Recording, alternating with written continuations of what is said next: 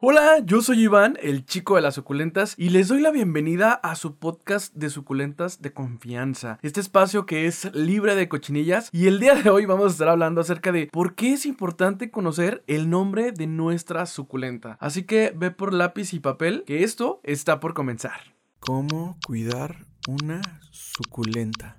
Ya no busques más. Acabas de llegar al lugar indicado, el Suculento Podcast, un lugar donde abordaremos temas relacionados con el maravilloso mundo de las suculentas. Este es un espacio libre de cochinilla.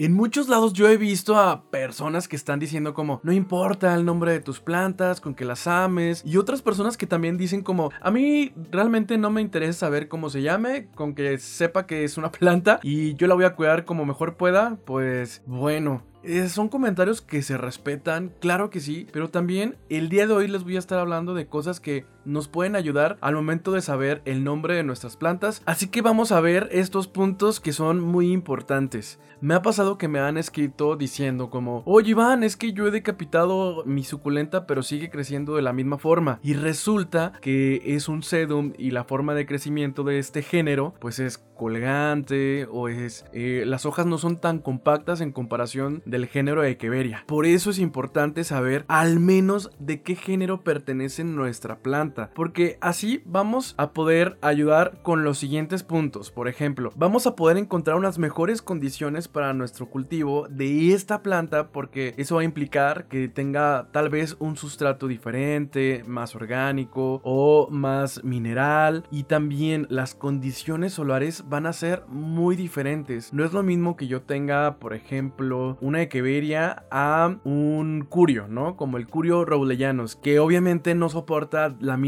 intensidad del sol que otro tipo de plantas. También tiene que ver esto con los riegos. Si conocemos cuál planta tenemos frente a nosotros, vamos a saber y vamos a poder investigar qué tipo de riegos necesita. Porque puede ser que tengan necesidades hídricas como más elevadas que otras. Puede ser que necesite muchísima más agua que otras de nuestras plantas. Pero si no la conocemos, por ejemplo, eso va a suceder Vamos a regar todas nuestras plantas por igual, les vamos a dar el mismo sol a todas y eso, si no nos damos cuenta y si no nos percatamos a tiempo, al final va a hacer que nuestra planta o tenga quemaduras o se muera o tenga hongo o se etiole y pues esos problemas no los queremos en nuestras plantas, ¿verdad? Recuerden, sí, son suculentas, pero ¿cuál es su nombre? Recordemos que el término suculentas no hace referencia a ninguna familia botánica, solamente es para generalizar cierto tipo de plantas, pero para nada es un nombre tal cual. Así que es importante que aprendamos a ir reconociendo a nuestras plantas. Yo sé que ya hay un mundo de diferentes plantas. Hay plantas que ni siquiera yo sé reconocer tal cual como por ejemplo algunas rulosas o algunas plantas con carúnculas. Se ha vuelto un poco complicado porque ya hay muchísimos híbridos, muchísimos, muchísimos híbridos. Así que al menos con que ustedes puedan reconocer el género del que pertenece sus plantas, eso ya es dar un gran paso, pero un gran, gran, gran paso. También sirve porque ustedes van a poder googlear suculenta o si no quieren poner suculenta no pasa nada, pero pueden poner Echeveria colorata y van a ver un montón de tipos de colorata, pero ya ustedes van a poder buscar el que más se parezca a su planta. Y también esto va a ayudar a saber si nuestra planta está sana, si le falta sol o algunas personas pueden compartir ciertos consejos y ya ustedes los adaptan a su clima, a su maceta, a su sustrato y va a ser muchísimo más fácil poder reconocerla. Si ustedes no saben cómo, cómo hacerlo, porque de verdad hay muchas personas que me mandan un mensaje con la foto y me dicen, ¿cuál es? Y yo a veces no tengo idea porque o es muy pequeña o simplemente es una especie que yo no conozco, porque de verdad hay muchas, hay muchas. Yo también quisiera saber cuál es el nombre de todos, pero la única forma en la que vamos a poder desarrollar esta habilidad es observando e investigando. Hay muchos libros que también hablan de suculentas, hay muchos lugares, hay fotos, pero también tenemos que tener mucho cuidado porque al momento de clasificarlas hay muchos nombres que no existen. Por ejemplo, si yo creo un híbrido, tal vez yo quisiera ponerle Echeveria azulitus este, suculentus. no sé, no sé. Y tal vez así lo empiece a comercializar, pero hay una estructura tal cual para saber qué tipo de nombre debe llevar una planta. Y para hacer un registro es todo, todo, todo un rollo. Así que, bueno, al menos lo que yo les recomiendo es que ustedes puedan identificar el género del que pertenece su planta. Hay géneros que son muy similares, son muy similares e incluso hay híbridos intergenéricos. Esto quiere decir que, por ejemplo, es una mezcla entre una Echeveria y un Pachyphytum, entonces es una Pachiveria, ¿no? Y así hay muchos, muchos, muchos, muchos, muchos, muchos. Por eso mi recomendación es, sí, investiguen, pregunten, pero también con que sepamos el género, eso nos va a poder dar una gran tranquilidad al momento de saber que nuestra planta está creciendo de manera correcta. Y aquí les van tres recomendaciones que yo les voy a hacer para buscar más nombres de suculentas, porque muchas veces pasa que en Pinterest está llenísimo y repleto de fotos, pero muchas veces no viene el nombre, o el nombre está equivocado, o a veces un mismo nombre tiene sinónimos así súper, súper diferentes y es la misma planta. Así que al menos para darse una idea de qué planta podría ser que ustedes tienen, les tengo tres recomendaciones. La número uno, Google Lens. ¿Cómo funciona eso? Pues con nuestra cámara del celular, la mayoría está activado o la mayoría lo tenemos y si no es así, pues se van por la recomendación número dos. Pero es tomar una foto y a un ladito de la cámara muchas veces aparece em, el signo de Google Lens. Se los voy a dejar de todos modos en mis redes sociales para que ahí los puedan, lo puedan buscar y puedan ubicar cuál es este símbolo. Les van a lanzar muchas, muchas, muchas recomendaciones. Ustedes busquen la que más identifique con la planta que ustedes tienen. Recuerden, si la planta es muy pequeña, va a ser difícil que la podamos identificar. Podemos esperar tal vez unos meses o un tiempo para que la planta ya se haya desarrollado porque de verdad cambia bastante una planta chiquita a una planta de hoja. Y me ha pasado que me mandan un mensaje y me dicen, oye, va, ¿cuál es esta planta? Y resulta que es el, el brote de una hoja, ¿no?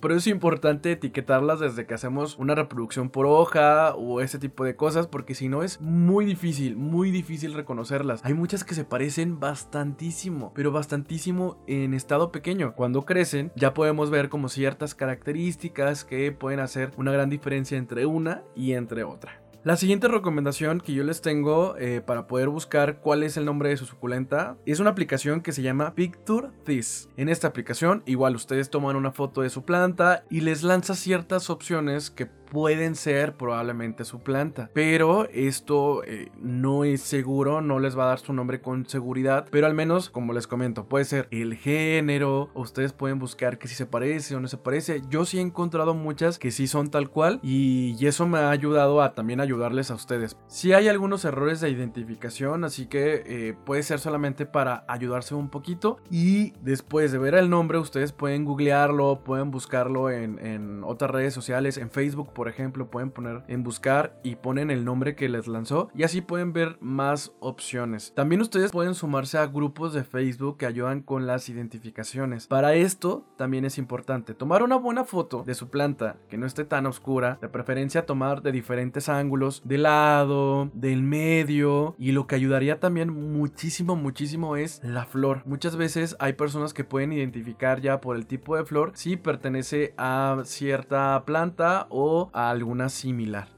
Y por último, un sitio que yo les recomiendo muchísimo que vayan cuando tengan un tiempo libre y se lancen por todo, todo este sitio web. No me están patrocinando. Em, que se llama crasulaceae.ch. Crasulaceae.ch. Se los voy a poner en la descripción también de este episodio para que puedan buscarlo y encontrarlo de manera rápida. Este sitio está dividido por géneros. Ustedes van a poder ahí buscar muchísimas fotos, comparar Incluso este sitio hay muchísima información, por eso yo les recomiendo cuando ustedes tengan tiempo, un gran tiempo de sobra o en ratitos en sus días y de verdad les interesa conocer más y más sobre el nombre de plantas, se lo recomiendo. Vayan a este sitio, guárdenlo como favoritos para que no se les pierda y les aseguro, de verdad, les aseguro que les va a ayudar bastante y se van a entretener también muchísimo. Ya una vez con el nombre de su planta, yo les recomiendo que si no tienen buena memoria, hagan etiquetas Hay muchas formas de hacer etiquetas, ya sea con palitos de paleta. Pueden ustedes reutilizar plásticos que ya tengan. Hacen eh, la misma forma como el palito de,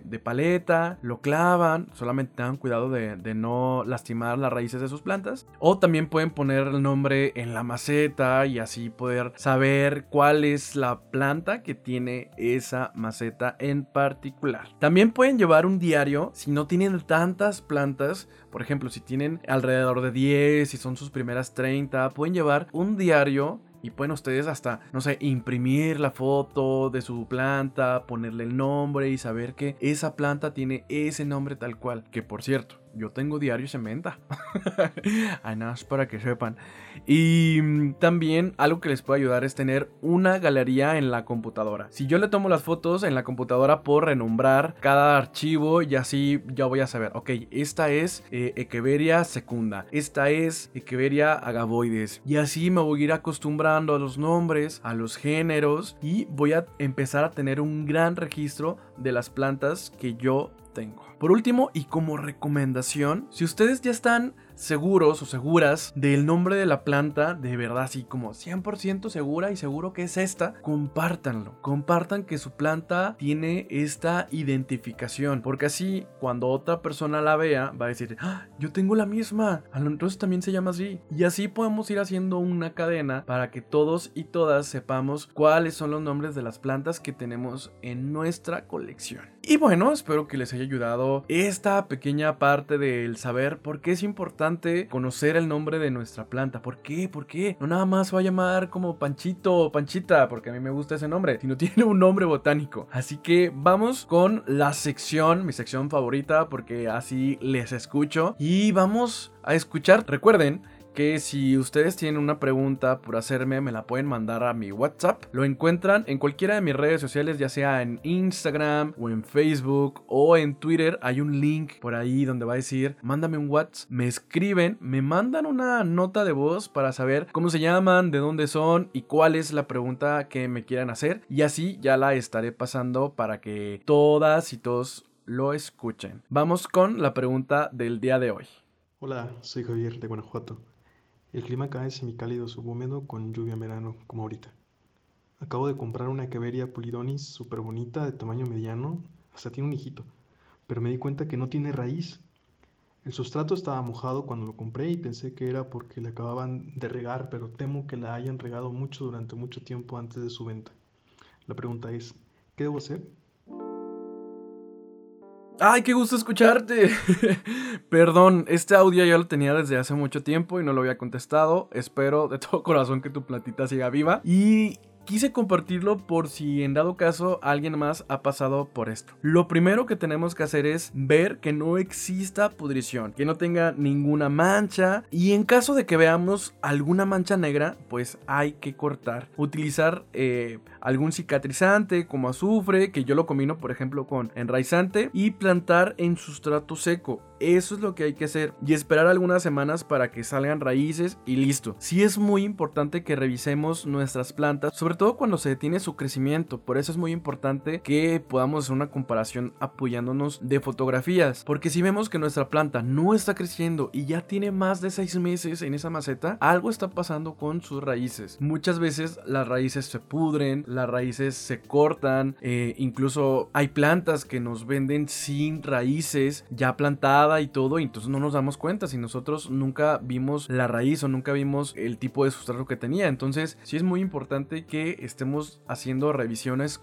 constantes y esto de comparar a mí me ayuda bastante. Espero que haya sido de ayuda. Eso es todo por el día de hoy. Los veo el próximo sábado con S de suculentas. Recuerden que yo soy Iván. También les pido que si les gustó este episodio lo compartan en sus redes sociales, me etiqueten, me digan que les está gustando no, porque a veces tengo la duda. Como aquí em, no aparece qué personas lo están escuchando tal cual, no sé si les está gustando, digan. También escríbanme en mi WhatsApp, síganme haciendo preguntas y ahí les estaré apoyando. Yo soy Iván, el chico de las suculentas. Eso es todo por el día de hoy. Nos vemos el próximo sábado con S de suculentas. Adiós.